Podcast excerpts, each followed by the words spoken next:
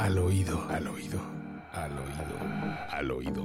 Relatos eróticos. Historias de Liliana Rodríguez. Deja que la voz despierte tus instintos. Escucha, escucha. Y déjate seducir.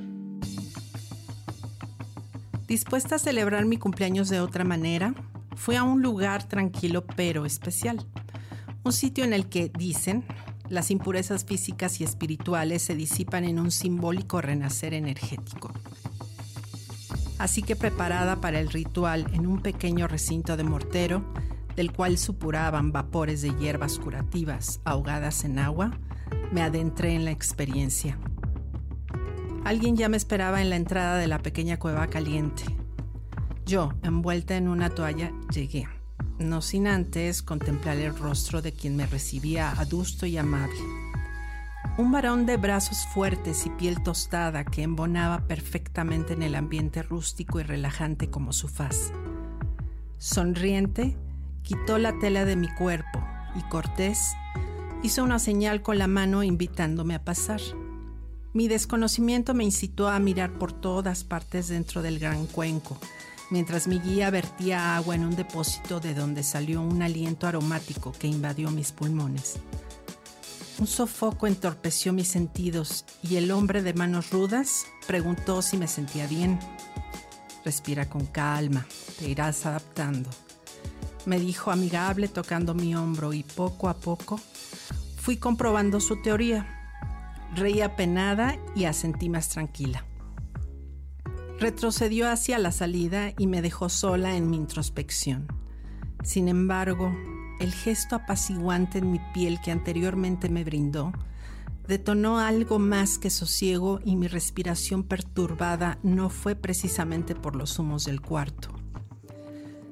Inevitablemente, la sensualidad del ambiente, en conjunción con su anatomía y esa actitud protectora, provocaron que yo empezara a tocarme discretamente.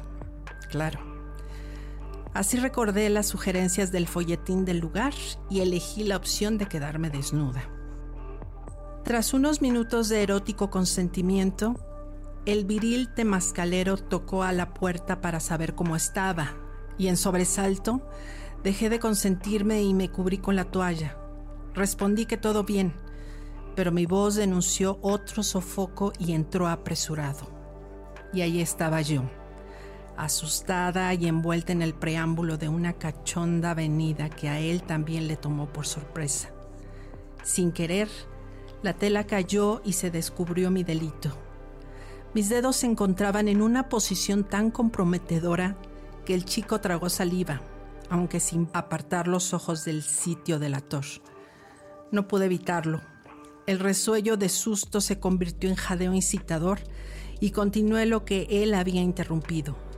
Mi mano remontó sobre mi pubis y observé su reacción. Comenzó a acercarse mientras se quitaba el atuendo de algodón blanco para quedar a mi lado y bañarme gentilmente con el agua fragante del pozo humeante.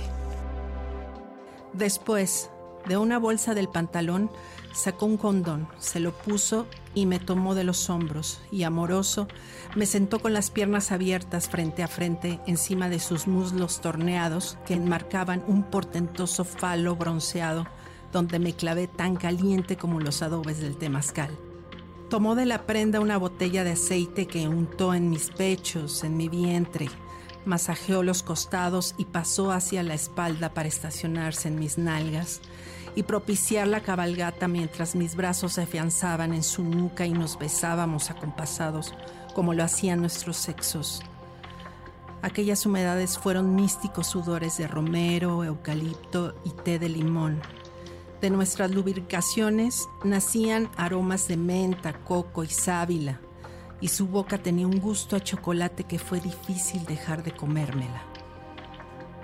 Pero el relajante baile iba tomando cadencias involuntarias y en la banca de piedra mi hombre tendió sus ropajes, la toalla y sobre ellos mi cuerpo para encauzarme al delirio total por el rito sexoso.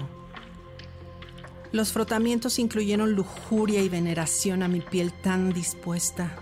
Viajó por mis senos, mi ombligo, Siguió por mis piernas y consintió las plantas de mis pies para volver a mis ingles y estimular mi carne viva de un modo muy distinto al que yo lo hice antes.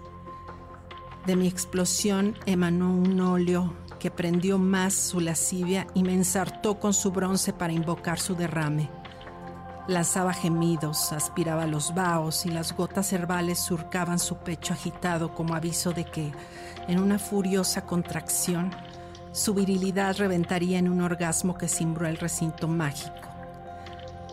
Sin duda, fue un cumpleaños feliz. Al oído, al oído, al oído, al oído. Relatos eróticos. Historias de Liliana Rodríguez. Deja que la voz despierte tus instintos. Escucha, escucha. Y déjate seducir.